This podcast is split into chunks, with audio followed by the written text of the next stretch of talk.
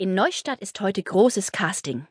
In einem imposanten Herrenhaus soll der neue tierische Werbestar für die bekannten Chief-Hundekekse gekürt werden.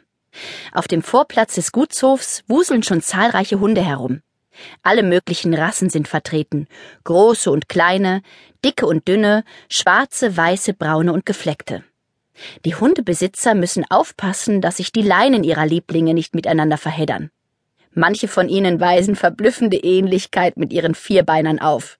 Fehlt nur noch, dass sie anfangen zu sabbern oder das Bein heben, denkt Mark und grinst. Mark ist zwölf Jahre alt und Schüler des Lessing-Gymnasiums. Neugierig stromert er herum, um sich alles ganz genau anzuschauen. Schließlich ist er nicht zu seinem Vergnügen hier, sondern in einer wichtigen Mission. Er ist Schülerreporter und nimmt seine Aufgabe sehr ernst.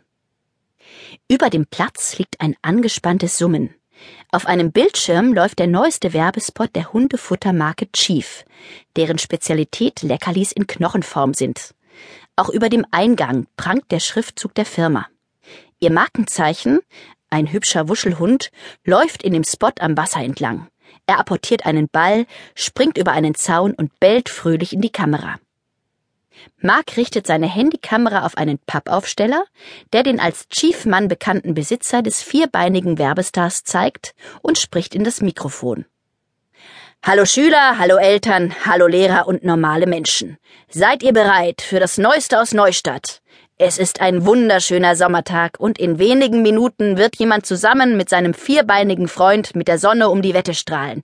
Hier und heute geht es nämlich um die Wurst und um richtig viel Kohle. Der neue Chief Werbehund wird gewählt und wir sind live dabei. Hier spricht Mark von den Newskids. Die Newskids, so heißt der beliebte Schülerkanal, für den Mark unterwegs ist. Alle lieben den wuscheligen Chief und sein Herrchen.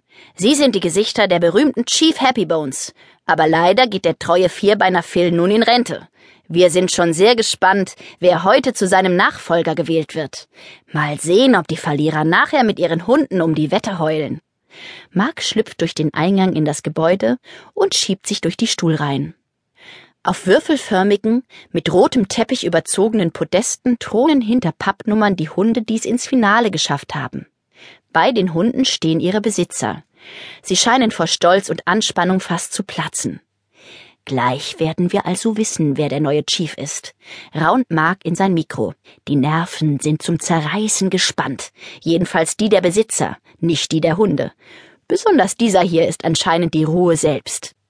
Die Nummer neun, ein Russell Terrier, hat sich auf dem Teppich zusammengerollt und schläft tief und fest. Sein Herrchen hinter ihm wirkt nicht ganz so entspannt. Immer wieder streicht er sich über die Haare und versucht den Seitenscheitel zu glätten. Als eine Frau ihn anspricht, zuckt er nervös zusammen. Der ist aber brav. Die Dame zeigt auf den Hund mit dem schneeweißen Fell und den schwarzen und braunen Flecken. Haben Sie den etwa betäubt? Parson Russell können doch sonst nie stillhalten. Das sind doch eigentlich Jagdhunde total temperamentvoll.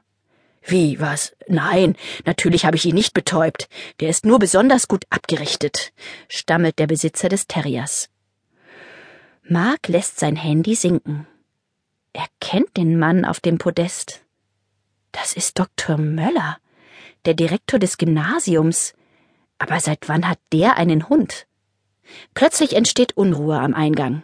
Eine Fanfare ertönt. Mark dreht sich um. Nur wenige Meter von ihm entfernt geht der Chiefmann durch den Raum und setzt sich zu den Preisrichtern an einen Tisch.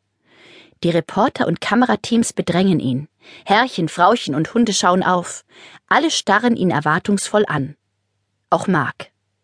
Vielen Dank an alle, die an unserem Casting teilgenommen haben, sagt der Chiefmann lächelnd. Er ist mittelalt, mittelgroß, hat kurzgeschnittene Haare und ein gebräuntes Gesicht. Die Wahl ist uns wirklich nicht leicht gefallen.